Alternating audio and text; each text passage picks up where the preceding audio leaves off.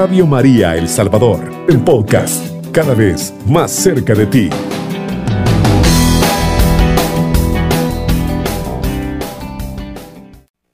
Clausura de la semana bíblica nos acompaña el Padre Rubén Sánchez, párroco de la parroquia de San Cristóbal y Lopango.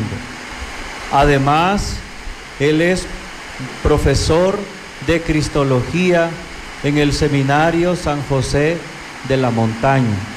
Démosle un aplauso, ¿verdad? Y esta tarde, bueno, yo le agradezco porque el Padre Rubén tiene una grandísima parroquia, todo lo que es la parte de San Cristóbal, la parte del pueblo y todo lo que es Apulo, Joya Grande, bueno, y toda una serie de... Entonces le toca bien pesado. Y, y aún así aceptó estar con nosotros, a pesar de que mañana es domingo, pues y ha estado en la, en la, con los jóvenes que hoy han recibido los signos de la Jornada Mundial de la Juventud. Entonces, estoy muy agradecido por ese detalle del Padre de estar con nosotros. Por eso nosotros escuchemos al Padre todo lo que ahora nos quiere compartir. Un aplauso nuevamente al Padre.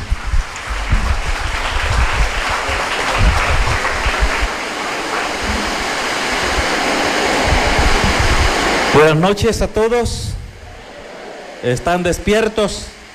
Bueno, con esta lluvia, verdad que ya van a dar ganas a algunos de dormirse pero hay que hacer, como decía el padre Manuel, ese esfuerzo. Bueno, pues eh, a mí me pidieron que les hable sobre cuál es la forma más correcta de leer la Biblia, la Sagrada Escritura. La lectura, podríamos decir, lectura y la interpretación, ¿verdad? Del texto bíblico. Bueno, pues, como como que si fuera una pregunta de examen de eso de los alumnos que les gusta pregunta cortita, así, ¿verdad? Para ser muy puntuales. Podríamos responderla diciendo que hay que tener en cuenta tres cosas. Yo la resume en tres cosas.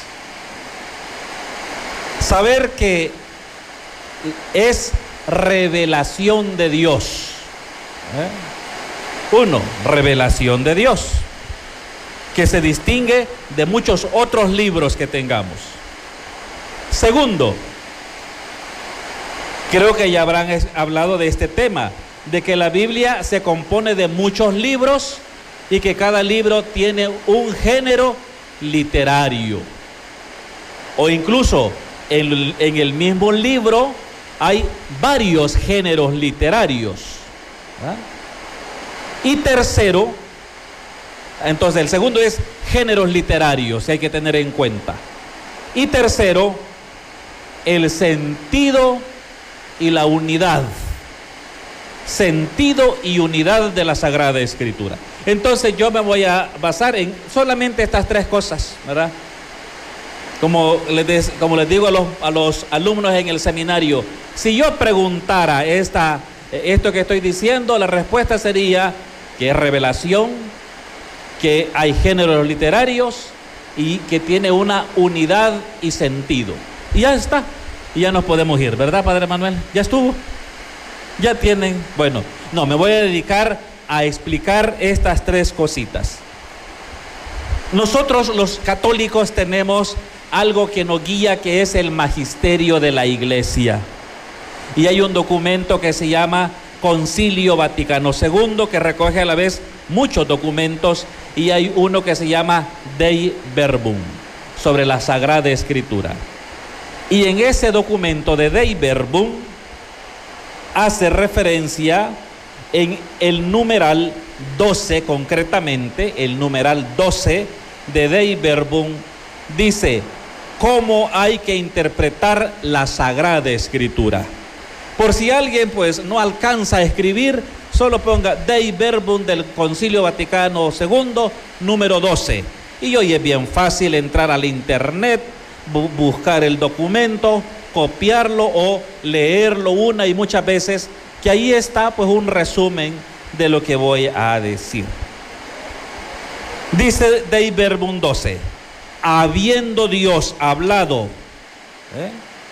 En la Sagrada Escritura por hombres a la manera humana, para que el, el intérprete, o sea, usted, yo, los que leen la Biblia, intérprete de la Escritura, comprenda lo que quiso comunicarnos, debe de investigar, dice, con atención, qué pretendieron expresar realmente los agiógrafos. Agiógrafo en, en, pocas palabras, pues el que escribe, ¿verdad? El autor humano, el que escribe.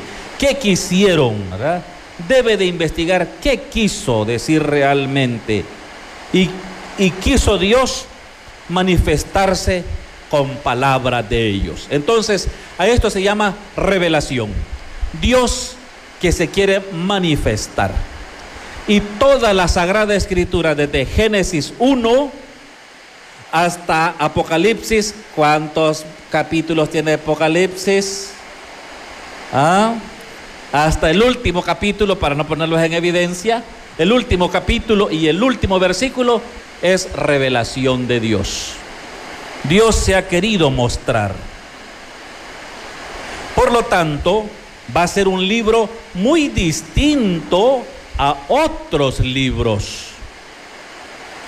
Voy a poner un ejemplo. En el libro del Génesis aparecen unas historias del origen del universo. Aparecen la creación de la persona humana imagen de Dios. Seguro que aquí hay alguna maestra de literatura o algún alumno, ¿verdad?, que está leyendo el Popol Vuh, ¿verdad? Y va a decir, uy, si aquí dice, ¿verdad?, origen del hombre de maíz, ¿verdad? Y, los dioses, ¿verdad?, se vieron y mandaron un diluvio y arrasaron con toda aquello. Ah, son historias parecidas, historias de los orígenes. O si hay alguno de ustedes que le interesa mucho más eh, la ciencia histórica y va a libros ¿verdad? que explican sobre el origen del, del universo, se encontrará historias parecidas. Hay libros, también todos conocemos libros de historietas, ¿verdad? Hay fábulas, hay cuentos, pero son muy distintos, porque esto es palabra de Dios. Ahora, pues, hay que entender que este es un libro que es palabra de Dios y por lo tanto, juntamente con la revelación, Dios que se manifiesta libremente, no está obligado Dios a manifestar, Él quiere mostrarse a los hombres. Y por eso el concepto de Dios va a ser un concepto para el judío cristianismo, los judíos y cristianos, es un Dios muy cercano a nosotros. Y eso hay que tenerlo en cuenta a la hora de interpretar la Biblia. Vuelvo a, a recurrir a ejemplos de libros donde nos narran civilizaciones, culturas, ¿verdad? que han creído en muchos dioses. Eh, está pues toda la literatura romana, griega, greco-romana le llaman. Y seguro que usted hoy, si no ha leído, hoy es quizás por las películas, ¿verdad? Que sale allí Thor, dice Zeus, ¿verdad? Por ahí ha aparecido una película de que sale el montón de dioses reunidos, ¿verdad? Pero esos dioses son unos dioses lejanos. Tanto es así que son unos dioses a los que se les tiene miedo. No enojemos, ¿verdad? A Zeus. No vaya a ser que Zeus se enoje y nos tire un rayo, ¿verdad? Ah, y es un dios lejano, los dioses de allá del Olimpo, allá a lo lejos, el mundo de los dioses y el mundo de los mortales. ¿eh? No, nuestro Dios es un Dios tan cercano y por eso dice, quiso Dios mostrarse, darse a conocer al hombre. Y va a comenzar, esa se llama revelación. Y voy a distinguir pues dos momentos de la revelación, revelación de los orígenes y revelación histórica. La de los orígenes la vamos a tener desde Génesis 1 hasta Génesis 11. Dios está revelando. Capítulo 1, capítulo 2, perdón, Dios crea a la persona humana y todo el universo. La persona humana en los dos capítulos va a destacar que es el centro de todo lo creado. Y Dios es el fin del hombre. Ah. Capítulo 3, ¿alguien sabe a qué se dedica? Relato del pecado. ¿eh? Dios revela el origen del pecado. Capítulo 4, ese hermano que mata a su propio hermano, ¿verdad? El fratricidio, las guerras, el odio, el rencor, lo que usted hoy como hermano siente con... Allá está representado, allá en Génesis 4. Capítulo 5, que a pesar del pecado, Adán y Eva continúan con la transmisión de la vida, con la imagen de Dios. ¿eh? Capítulo 6, que va a comenzar, me parece, 6, 7, 8, me parece que hasta el 9, perdón si me equivoco, pero es el relato del arca de Noé, ¿verdad? Y la exterminación, porque había visto a la maldad del hombre. Llegamos a capítulo 11. Se recuerda esa torre que quieren construir para llegar al cielo, pretender llegar al cielo sin Dios y para que nos vean, es decir, el poder humano autosuficiente, no necesito de Dios para... Ah, y después va a comenzar eh, todo el ciclo, se le llama así, eh, de Abraham, la llamada Abraham. Bueno, entonces, hasta el capítulo 11 son en la revelación de los orígenes. Dios creador y el hombre en estado de pecado. Esto es necesario porque desde aquí va todo lo, demás de la Sagrada Escritura. Elección de Abraham, padre de la fe, y viene unas promesas. ¿Qué promesa le hace Dios a Abraham? Son cuatro. Algunos dicen, son dos, no, son cuatro. A ver, te voy a dar una gran descendencia, le dijo. Te voy a dar una tierra, ¿verdad? Que vas a tener suficiente. Te voy a proteger. Y yo te voy a bendecir. ¿verdad? Tierra, hijos, protección, bendición. Y para eso hagamos una, un trato, ¿verdad? Yo me comprometo y tú también te comprometes, eh, salte de tu tierra, deja tus padres, los dioses, ¿verdad? Y viene lo que se llama alianza. Dios está revelando en la alianza. Mire, no tengo sed todavía, pero ya me cayó aquí el chorro de agua, perdón. ¿verdad? Se revela en la alianza. Y la alianza que va a establecer, ¿verdad? Me parece que es ahí por el capítulo 15, donde parten unos animales, ¿eh? desde el 15, 16, 17, de yo voy a ser tu único Dios, le dice. Promesas, alianza. Dios se manifiesta después en el gran liberador Moisés. Y con él da un paso más grande. Va a ser el Moisés llamado también para ir a Egipto a liberar. Bueno, nos hemos brincado un montón de capítulos donde ya conocen ustedes la historia aquella promesa a Abraham, los patriarcas, este, Isaac, ¿verdad? Y después el gran patriarca Israel, las doce tribus van a Egipto porque vendieron a su hermano y van a terminar después allá y los van a esclavizar.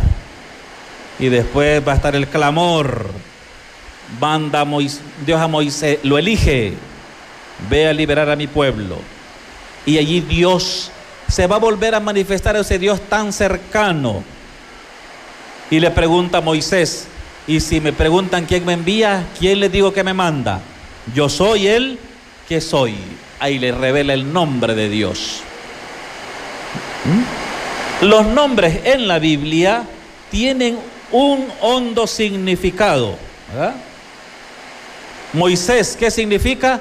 El sacado de las aguas. ¿Eh?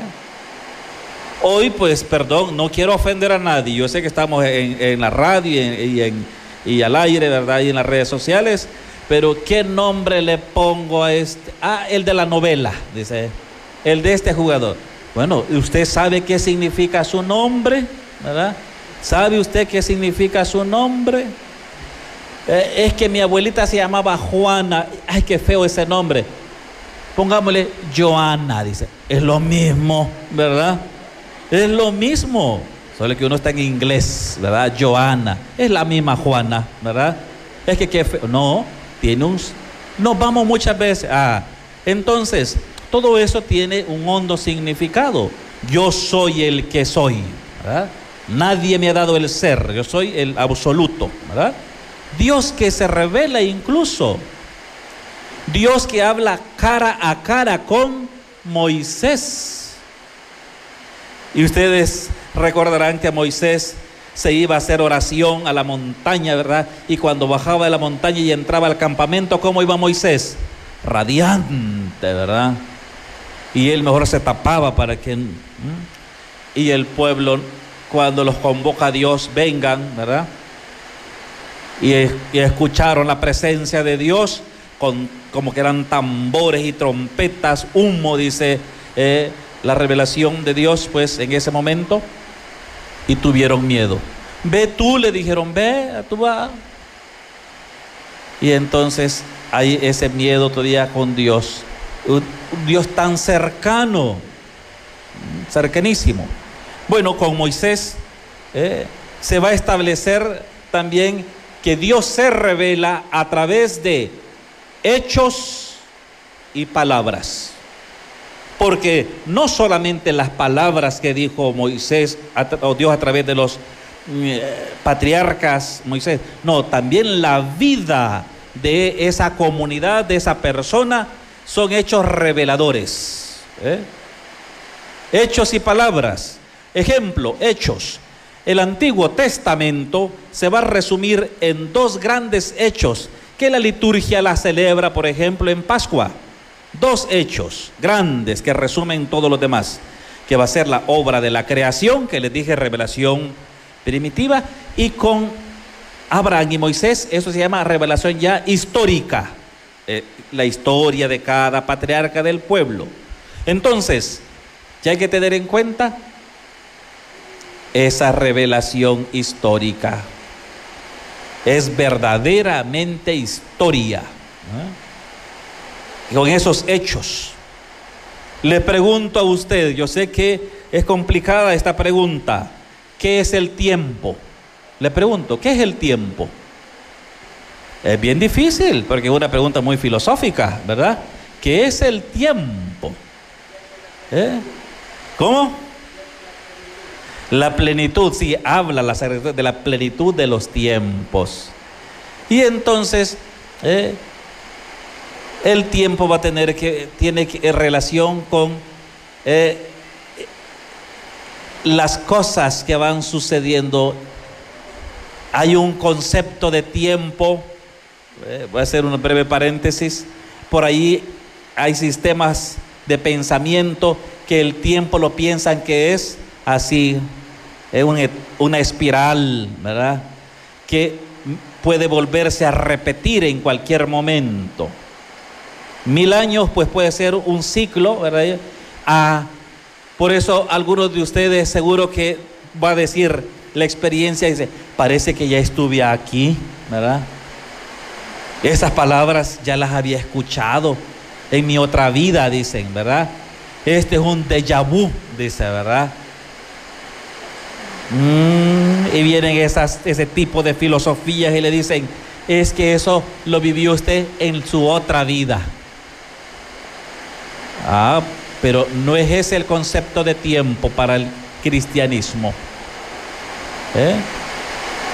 Esos creen en la reencarnación, ¿verdad? Que cuando fue quizás una bella paloma, ¿verdad? Un, un bello árbol, ¿verdad? No, ese no, no, entra en el, en el espacio-tiempo. El espacio para el cristianismo va a tener un origen y un punto grande de plenitud Cristo, ¿verdad? Y continuidad. El tiempo, la concatenación, ¿cómo podríamos traducir eso? La sucesión de hechos, ¿verdad?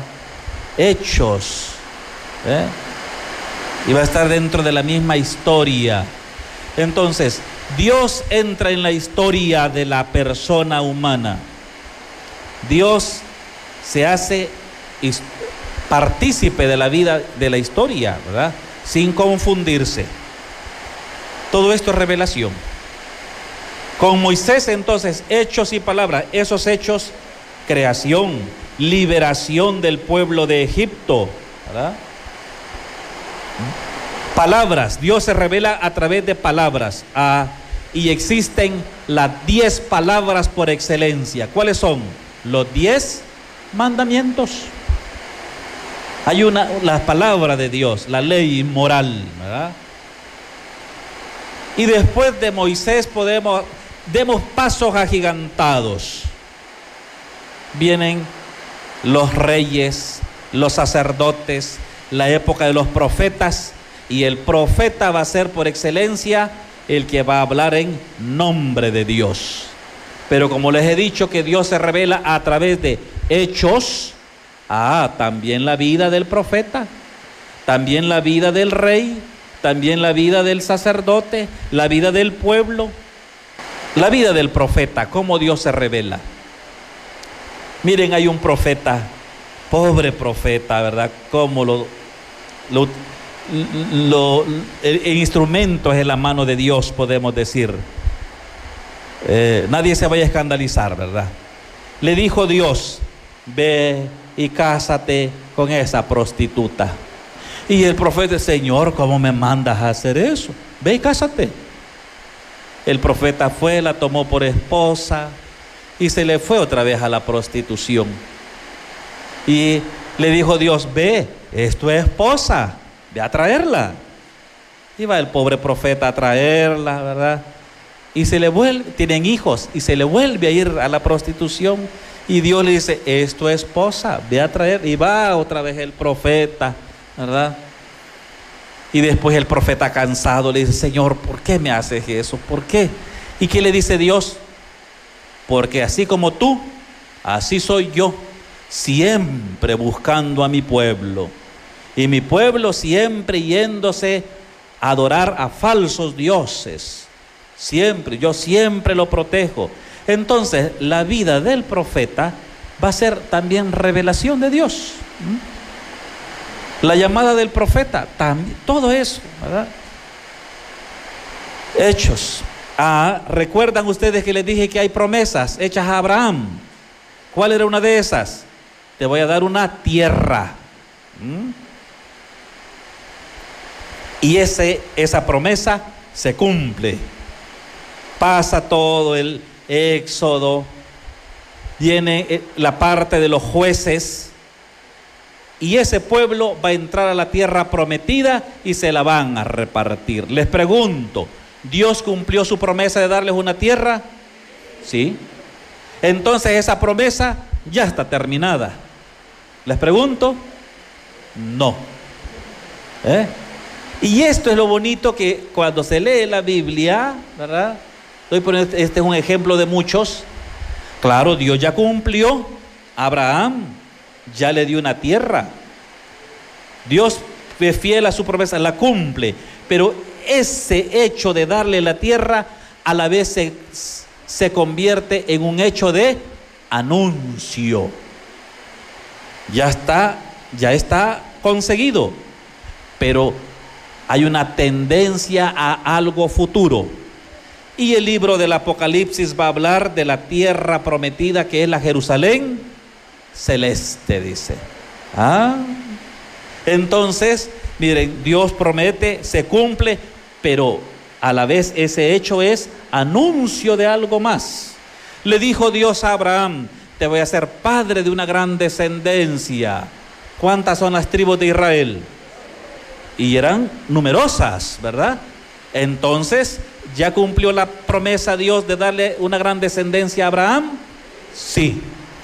¿Ya está terminada esa promesa? No, ¿verdad? Y es la tendencia a la iglesia. Se bautiza nuevos miembros del pueblo de Dios, ¿verdad? Pueblo hebreo, ¿verdad? Que es cumplimiento. A, por lo tanto, hay que tener en cuenta también que en esa historia que Dios promete, eh, eh, perdón, en la historia Dios promete descendencia, tierra, bendición, protección, ya está cumplida en parte, pero en parte es anuncio. Y de allí que les decía, la revela, es revelación de Dios. ¿eh? Los profetas son los que hablan en nombre de Dios. Luego hay libros, ¿verdad? De la sapiencia y la sabiduría. Bueno, esto es todo el Antiguo Testamento. Les pregunto a ustedes, ¿Moisés entró a la tierra prometida? No entró. ¿Y por qué no entró? ¿Ah? Pobre Moisés. ¿Cuánto sufrió con ese pueblo difícil, verdad? Ustedes son un pueblo dócil, que el padre Manuel se siente orgulloso del pueblo dócil que tiene, ¿verdad? Pero a Moisés, ¿se recuerdan cuánto sufrió Moisés con su pueblo? Queremos pan, queremos carne, queremos agua. Aquí está el pan, aquí está el agua, aquí están las codornices. Ya no queremos, ya estamos aburridos. Ay, Dios mío, qué pueblo más difícil, ¿verdad? Y no, y no entró a la tierra prometida. La vio de lejos, dice, ¿verdad? La palabra de Dios. Pues mire, ese mismo hecho se convierte en un anuncio. Moisés se despide de su pueblo y le dice a su pueblo, sean fieles a los mandamientos, cúmplanlos, encontrarán vida, etc. ¿Eh? Y Dios les va a dar un profeta como yo, les dijo, ¿verdad?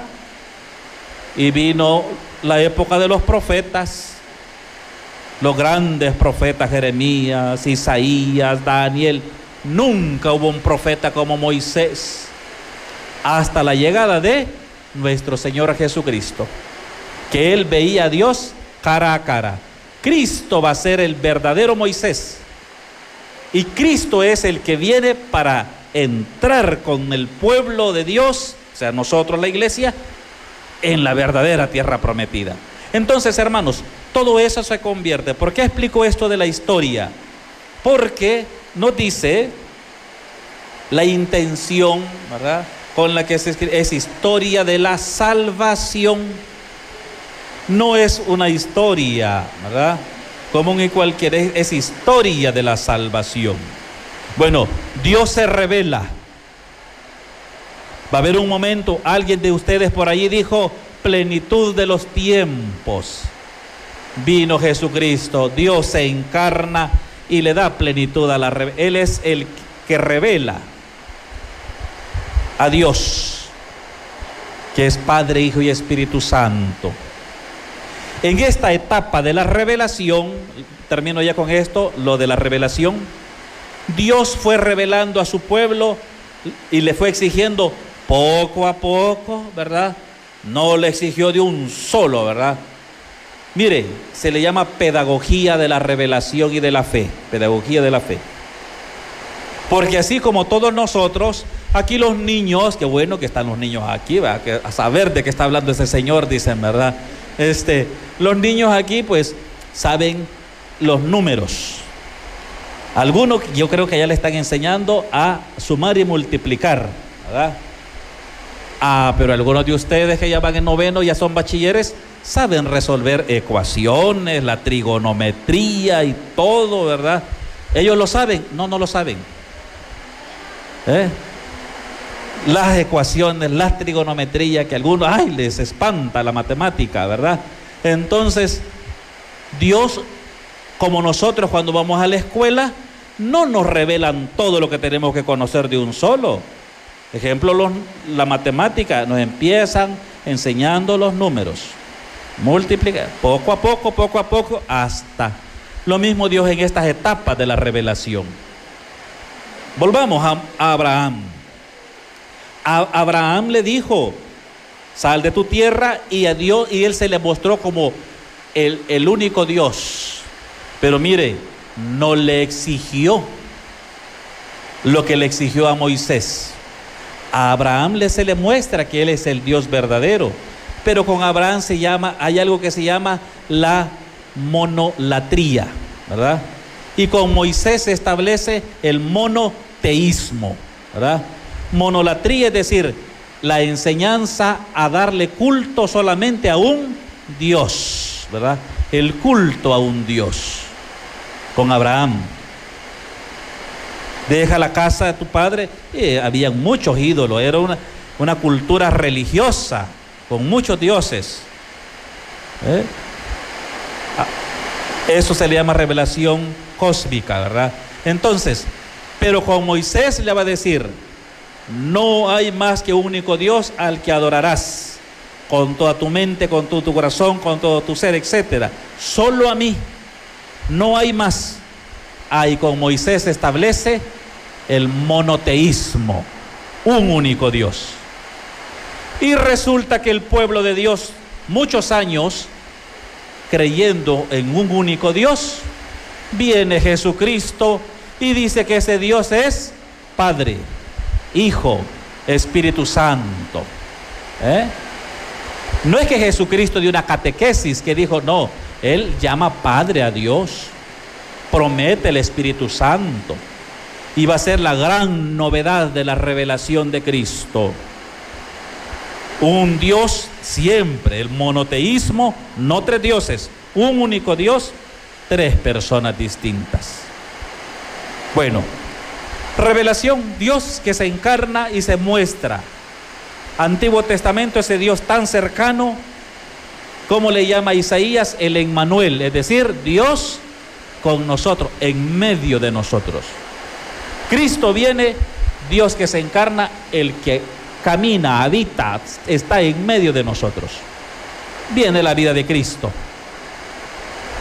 Etapa de la revelación. Primer punto entonces, saber que la palabra de Dios es revelación de Dios.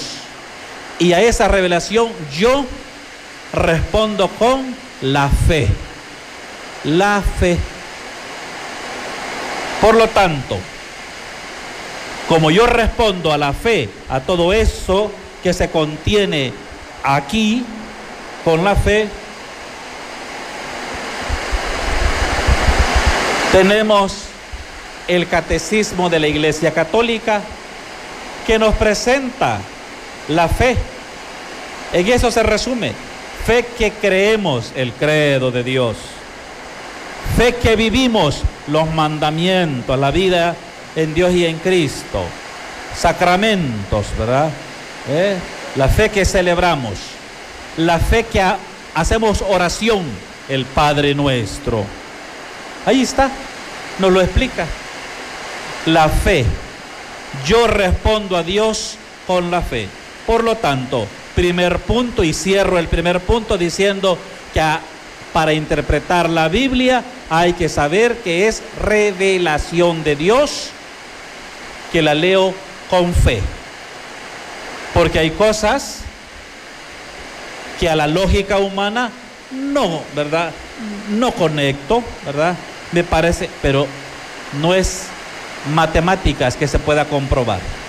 Bueno, segundo, les dije que hay géneros literarios. Toda esa revelación, pues en la historia hay géneros literarios. ¿Mm?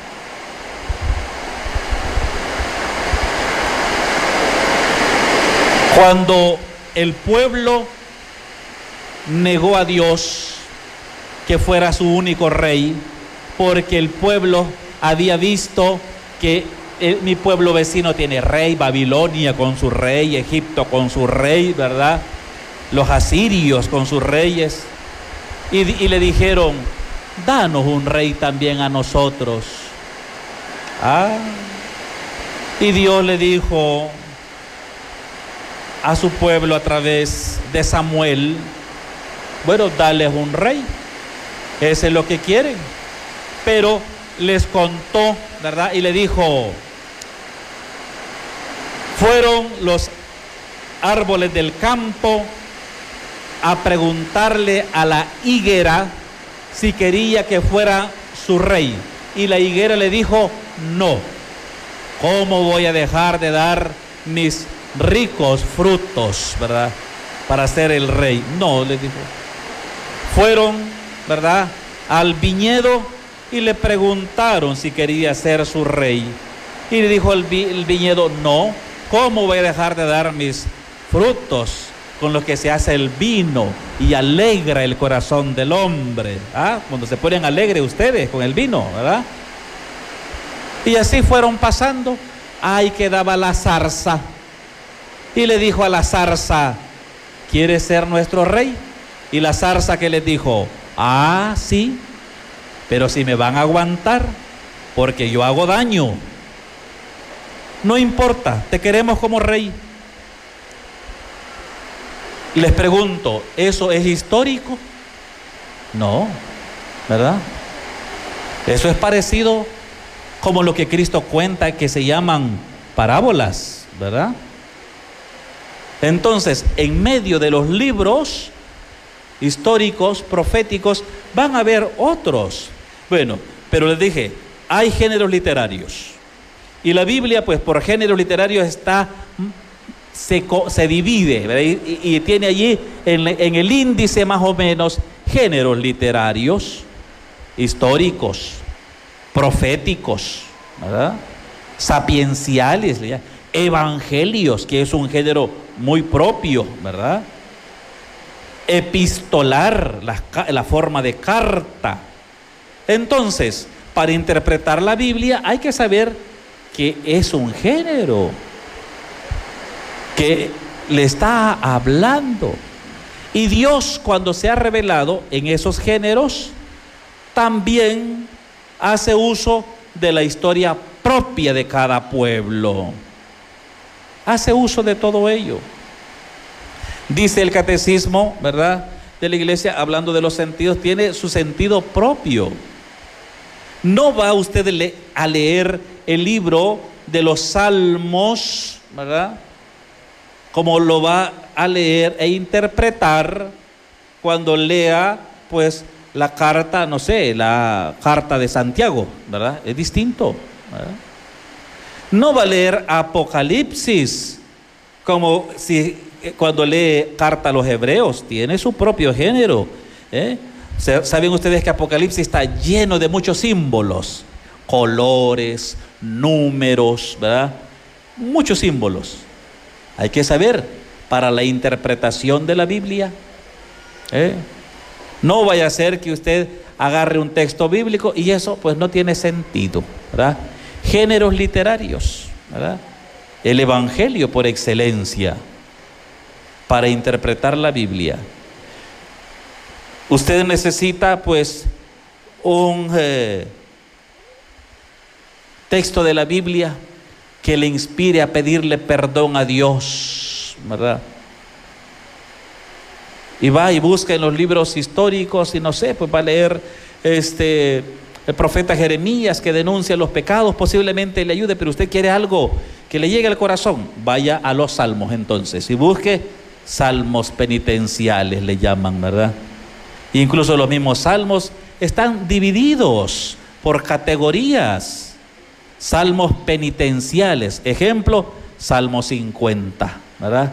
Misericordia, Dios mío, por tu bondad, por tu inmensa compasión, borra mi culpa, alabas, Señor, del todo limpia mi pecado. Ah, está usted haciendo oración, ¿verdad? Va al libro del Génesis, Éxodo, ¿eh? el Pentateuco, no, no los puede leer como libros históricos.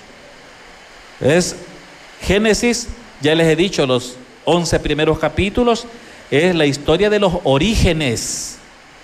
Son textos que manifiestan eh, el origen del universo y del hombre, pues desde una sabiduría de un pueblo. Bueno, creo que esta parte me la voy a brincar porque estamos claros que hay géneros literarios a la hora de interpretar la Biblia. ¿eh? Termino haciendo referencia en el Evangelio. Van a haber otros géneros literarios que claro, hay que saber que es histórico en cuanto que lo contaron, no en cuanto que pasó. Ejemplo, las parábolas. Les pregunto a ustedes, ¿dónde está la ciudad a la que se fue el hijo pródigo cuando le dijo, Padre, dame, ¿a qué ciudad se fue?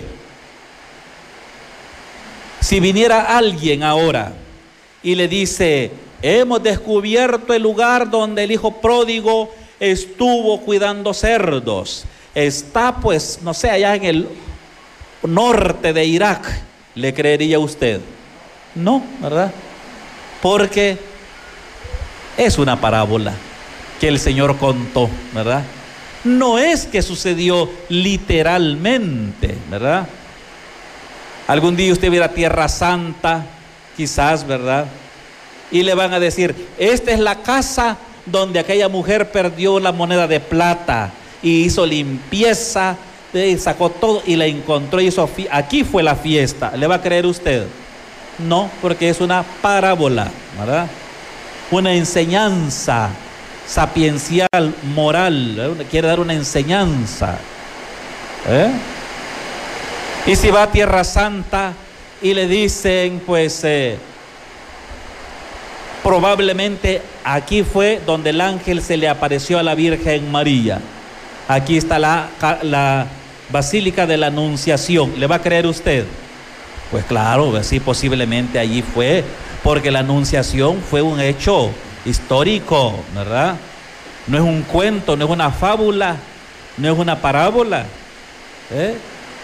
Le van a decir, eh, aquí pasó Jesús caminando, esta es la vía por la que, ah, posiblemente sí, le pueda creer, ¿verdad? Porque fue histórico. ¿eh? Aquí Jesús se encontró, ¿verdad? Con su madre. O aquí estaba la casa de los amigos de Jesús cuando lo lleven allá a aquella ciudad donde vivía Lázaro, ¿cómo se llama? Betania, ¿verdad? Y pues claro, histórico. Por eso les digo, mucho cuidado cuando les digan, la Biblia lo dice que fue cierto que el hijo pródigo vivió aquí. Ah, está muy mal, está perdido. ¿verdad? Hay que saber géneros literarios. Y lo último que les dije, unidad y sentido. Y con esto voy a terminar. Unidad y sentido. Todo el Antiguo Testamento es preparación y anuncio de qué? De Jesucristo. Dice ese numeral del que les he hablado, el numeral 12, ¿verdad? Hablando de eso, el numeral 12, ¿verdad?